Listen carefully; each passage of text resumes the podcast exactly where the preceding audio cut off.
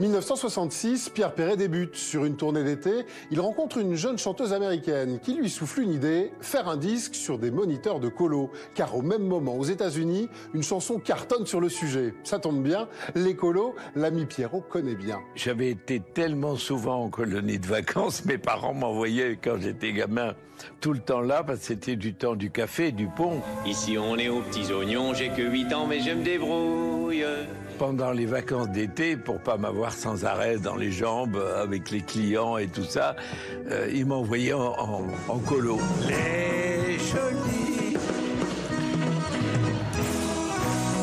Merci maman, merci papa.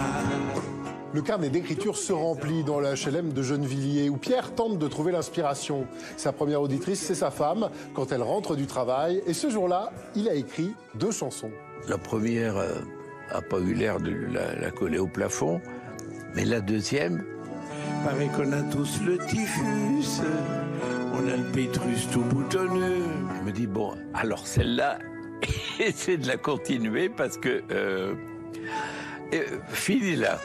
Hier j'ai glissé de sur une chaise en faisant pipi dans le lavabo.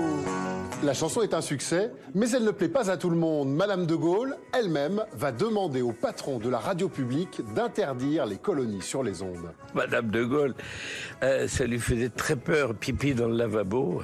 Elle avait dit, nous souhaitons que vous ne programmiez plus cette chanson que nous considérons comme la honte de la France.